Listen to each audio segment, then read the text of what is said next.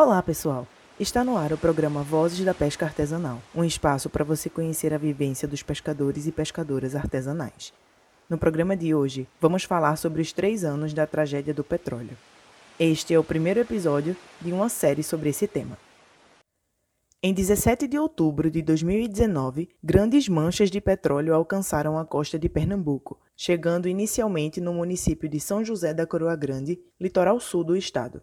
Essas manchas, que já tinham atingido Alagoas e se espalharam em todo o litoral do Nordeste brasileiro, vieram depois que pequenos fragmentos de petróleo, chamados popularmente de piche, apareceram na Paraíba em 30 de agosto de 2019. Deste dia até janeiro de 2020, a extensão e a intensidade dessa tragédia, também chamada pelos movimentos sociais da pesca de crime do petróleo, podem ser traduzidas em alguns impressionantes números. Mais de 5 mil toneladas de petróleo foram retiradas do litoral dos nove estados nordestinos e também de dois estados do Sudeste, Espírito Santo e Rio de Janeiro. A costa brasileira foi afetada em cerca de 700 quilômetros. O petróleo chegou em 130 municípios e mil localidades. Estima-se que por volta de 400 mil pescadoras e pescadores artesanais sentiram negativamente os seus efeitos, seja em seus ambientes de trabalho e morada, seja em suas saúdes, na economia e na sociabilidade. Mas qual a memória que as comunidades pesqueiras têm dessa tragédia do petróleo?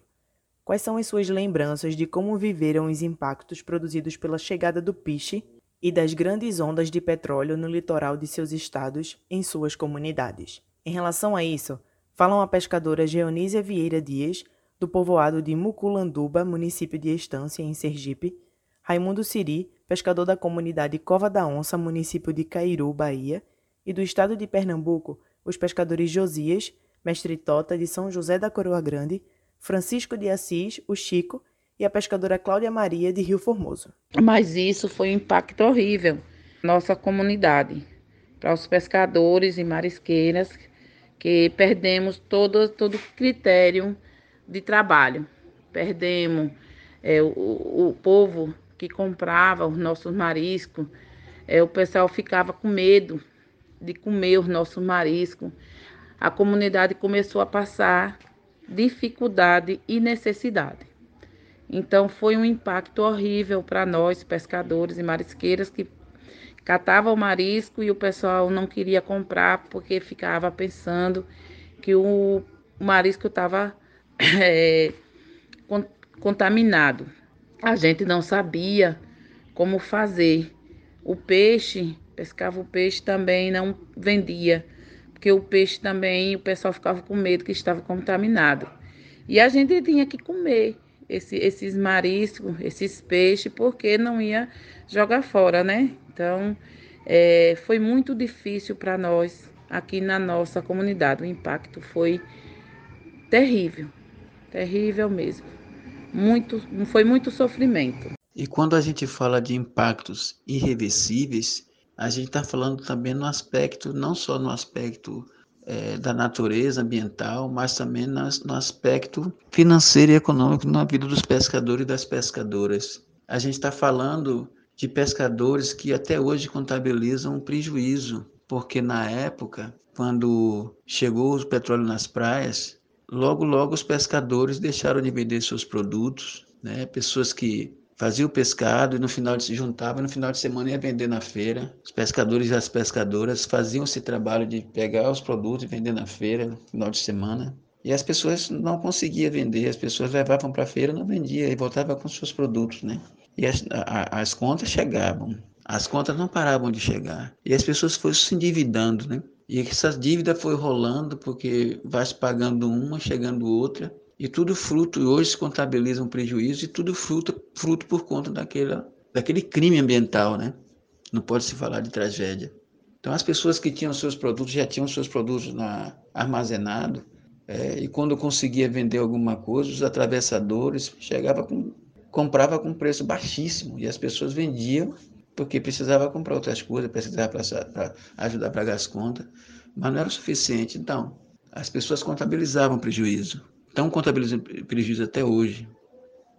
É, o impacto do petróleo é gerado na época foi muito grave para os pescadores de São José da Coroa Grande. E só de São José não, mas de todo o litoral pernambucano e onde o óleo passou. Porque os pescados ficaram ruins de vender, a gente passou dificuldade, todos os pescadores passaram dificuldade e a gente ficou nessa situação, ia para o mar, trazia o pescado, as peixarias não queriam comprar, porque também as peixarias não tinha quem vender por causa do impacto do petróleo. Aí isso aí foi muito grave para a gente, pescadores, como pescadores e pescadoras. É, marisco, sururu, todo tipo de pescado, é, foram, todos eles foram, é, como é que se diz? Ninguém queria comprar. Pois então a gente ficou numa dificuldade muito grande. Aí foi isso que aconteceu na vida da gente na época do petróleo. Houve diversos impactos na vida dos pescadores. Primeiro, quando esse óleo, esse petróleo, ou melhor dizer, começou a afetar o nosso litoral pernambucano, o nordestino, para melhor dizer, começou a surgir os impactos. Primeiro, porque o governo disse que algumas espécies de peixes estavam contaminados, não podia ser consumido. Isso já pesou bastante na venda do pescado, né, para os pescadores. Depois vieram, se pegar o pescado, será que posso consumir? Isso é um impacto terrível, porque nem nós mesmos tínhamos a certeza que poderia consumir as espécies que eram catalogadas por nós. É, terceiro impacto era que os pessoal a comunidade não queria comprar o pescado. Isso não era só o peixe. Isso era o siri, o aratu, o crustáceo, todos, né? A unha de velho, enfim, os bivais, eles não queriam comprar esse produto por estarem é, contaminados a comunidade. E eles não estavam errados, né? E o outro impacto, mais, o quarto impacto que podemos chamar, é que com isso acarretou uma dificuldade tremenda na vida dos pescadores, porque eles não tinham como é, arrecadar dinheiro para pagar suas contas, isso é, energia, água, né, um remédio e alimentos. Então foi terrível nesse período, porque os pescadores ficaram meio de uma forma aleatória, sem saber o que fazer na realidade. Nem nós mesmos tínhamos a, a garantia de consumir esse pescado. Então isso foi muito difícil para a comunidade pescadorenha. Para mim, os impactos gerados pelo, pelo petróleo foi a perda do, dos compradores, né? Dos nossos mariscos, dos nossos crustáceos, porque a partir da hora que deu o impacto do, do óleo, as pessoas deixaram de comprar, as pessoas, as pessoas ficaram com medo de comprar. Primeiro, o turismo diminuiu, porque as praias ficaram poluídas, né? Desse jeito até impedindo que a gente fosse vender alguma coisa ou pegar alguma coisa, porque muitos, muitos crustáceos, muito marisco, é, sururu, muitos, muitas coisas que a gente pegava no, no mangue, o petróleo ele prejudicou, né? Matou alguns, as praias ficaram poluídas, os turistas deixaram de vir, a população de onde a gente mora ficaram com medo porque a mídia foi muito em cima dizendo que estava prejudicando, dando problema de saúde, e aí o povo deixou de comprar. Aí a gente tinha que, o que conseguia pegar, onde o petróleo não tinha chegado, a gente mesmo que tinha que consumir, independente de que fazia mal ou não, mas tinha que consumir, porque a partir da hora que ninguém comprava, a gente tinha que consumir. Foram incalculáveis os prejuízos ambientais e na vida dos povos das águas. No comércio, o temor da sociedade em consumir pescados se espalhou devido aos supostos riscos de suas contaminações pelo petróleo, fato que durou alguns meses, graças à lenta resposta dos poderes públicos sobre a liberação ou não dos frutos do mar para o consumo humano, com base em levantamentos técnicos científicos.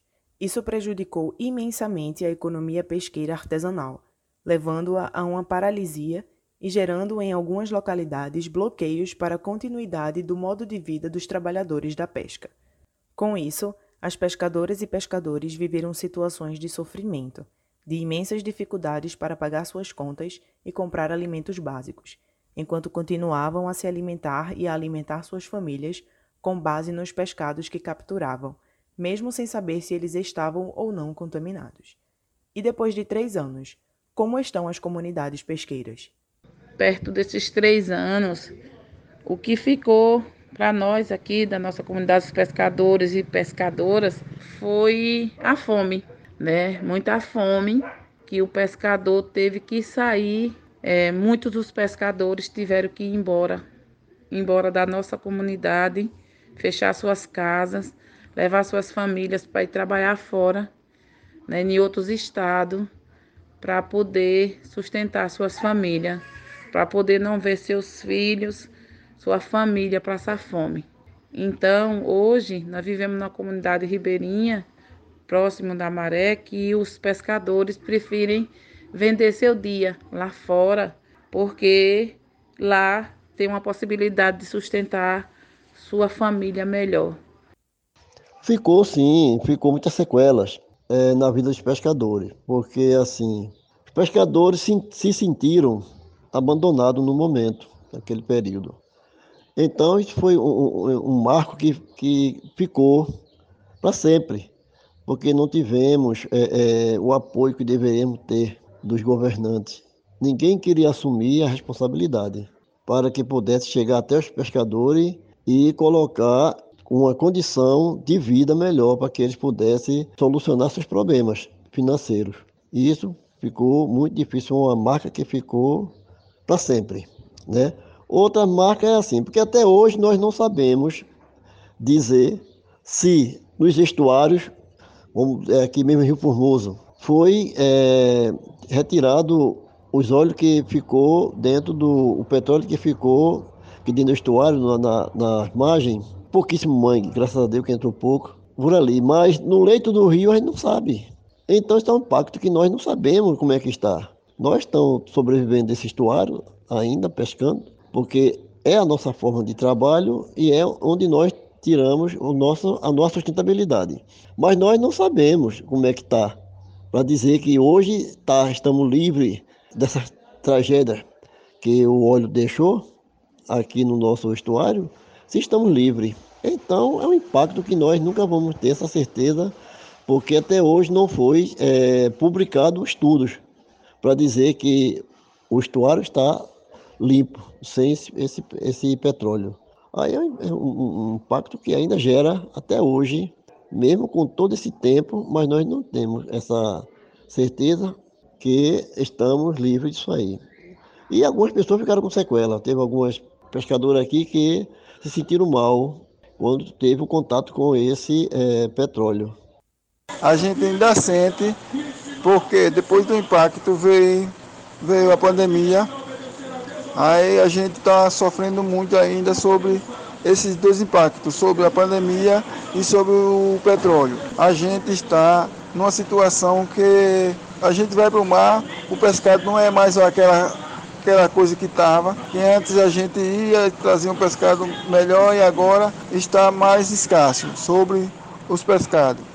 Tais depoimentos se somam com os resultados de pesquisas desenvolvidas no litoral de Pernambuco pelo Numaro FPE, através de textos já publicados pelo professor Cristiano Ramalho, onde se identificou que, de outubro de 2019 a janeiro de 2020, a economia pesqueira artesanal entrou em colapso pelo receio dos consumidores em comprar pescados, seja em locais em que o petróleo tinha chegado, seja naqueles em que não chegou. Sem qualquer apoio governamental, quando as vendas dos pescados começaram a retornar, o mundo foi afetado pela pandemia da Covid-19, tendo por conta disso que adotar medidas necessárias de distanciamento social, além de outros cuidados a partir de março de 2020. A combinação dessas tragédias do petróleo e da Covid-19 produziu resultados graves na vida das comunidades pesqueiras, que ainda estão sendo estudados pelo NUMAR. Diante da grave situação socioeconômica e ambiental criada e deixada pela tragédia do petróleo, cabe uma pergunta. O que fez o poder público em apoio às comunidades pesqueiras para que elas pudessem enfrentar melhor as heranças negativas, no intuito de minimizar ou superar os efeitos danosos que o petróleo provocou em suas vidas? O que o governo fez por nós? Nada nem prefeito, nem governo, ninguém fez nada por nós, pescadores, nem fez e nem faz. Nós que somos de movimentos sociais, tivemos sim uma grande ajuda do CPP, do Conselho Pastoral dos Pescadores, que nos, nos ajudou com cestas básicas, né? Mas o governo não. O governo nem olhou sequer para nós, para nossas comunidades e para nossas famílias. Infelizmente, eu não tenho nada a dizer sobre o governo federal, nem, nem estadual, nem municipal. Não tenho nada para dizer que eles fez por nossa comunidade, por nossos po povo, nossos pescadores e pescadora artesanal. Infelizmente, nós não temos governo nenhum no nosso estado para nos ajudar e nos socorrer no momento de mais necessidade. Os governos, o poder público foi omisso com toda essa situação. A gente está falando do governo federal que queria pagar, antecipar um seguro defeso que o seu pagamento já estava atrasado, né? A gente está falando de um governo federal que, apesar de ter, ou talvez se tem, não foi acionado o plano de contingência. A gente está falando de uma marinha do Brasil que tem a, a mais alta tecnologia, que identificar navios não sei quantos quilômetros de distância, mas não é capaz de identificar uma mancha de petróleo na, na chegando no mar. A gente está falando de um IBAMA que só fazia andar de helicóptero por cima, mas não, não, o, o, não pousava o helicóptero para ir fazer o, o, o enfrentamento para tirar os petróleos das praias. A gente está falando de, uma, de, de um, um, estado como a Bahia, por exemplo, e que o governo não tem o mínimo, a mínima responsabilidade com os pescadores e com as pescadoras. E a gente falava na época você eh, para o governo que precisava falar com as empresas, decreto, sei lá o que foi para baixo, falar com as empresas para as empresas não cortarem a energia dos pescadores e das pescadoras, porque estava vendo aquele momento um momento, momento crítico, né? Mas o governo não atendeu isso aí e as contas chegaram.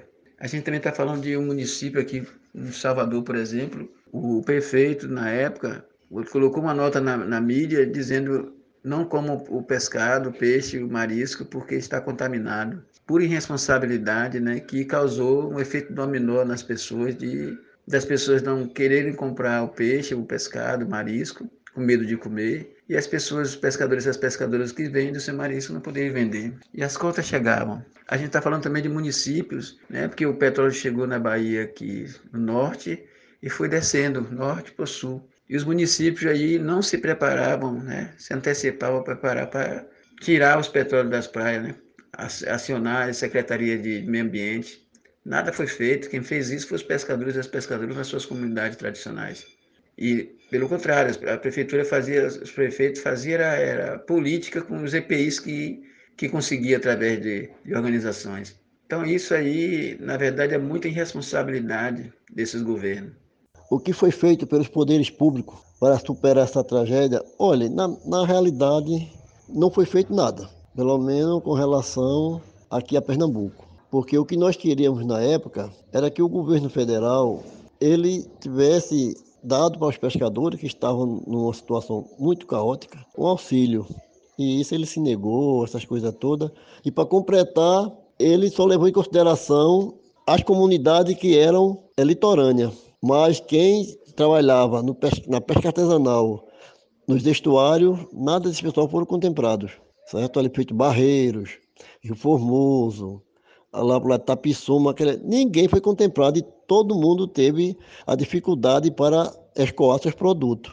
Então, assim, não foi feito. Não é só federal, o governo estadual também não fez nada com relação a dar uma vida digna aos pescadores e dar um apoio fundamental. Com muita luta, se conseguiu algumas cestas básicas né, para as comunidades de pescadores por parte do governo federal, depois de muita luta estadual. Mas com relação à finança para ajudar, não foi feito nada. E até hoje não, não fizeram, deixaram para lá como se nada tivesse acontecido, todos dando causado tanto no mar de fora como no mar de dentro. Os únicos que estão sofrendo com isso somos nós, pescadores, e eles levaram isso no banho-maria. Até hoje não foi dado um respaldo profundo para é, fortalecer mais essa, essa categoria que vem nesses longos anos lutando pela sua sobrevivência. Você pode acompanhar o podcast Vozes da Pesca Artesanal nas principais plataformas de áudio e pelo Instagram, arroba NumaroFPE. Na produção desse programa, contamos com a apresentação de Luciana Mello e edição e trabalhos técnicos de Ícaro Ricarte. O Vozes da Pesca Artesanal é um projeto coordenado pelos professores Cristiano Ramalho e Gilson Antunes, realizado pelo Núcleo de Estudos Humanidades, Mares e Rios, o NUMAR, vinculado ao Departamento de Sociologia e ao Programa de Pós-Graduação em Sociologia da UFPE. Tem o apoio da FACEP, do CNPq, do programa O Redator Comunitário da Rádio Universitária FM UFPE, do Conselho Pastoral dos Pescadores e da Pró-Reitoria de Extensão e Cultura da UFPE. Uma boa maré para você e até já!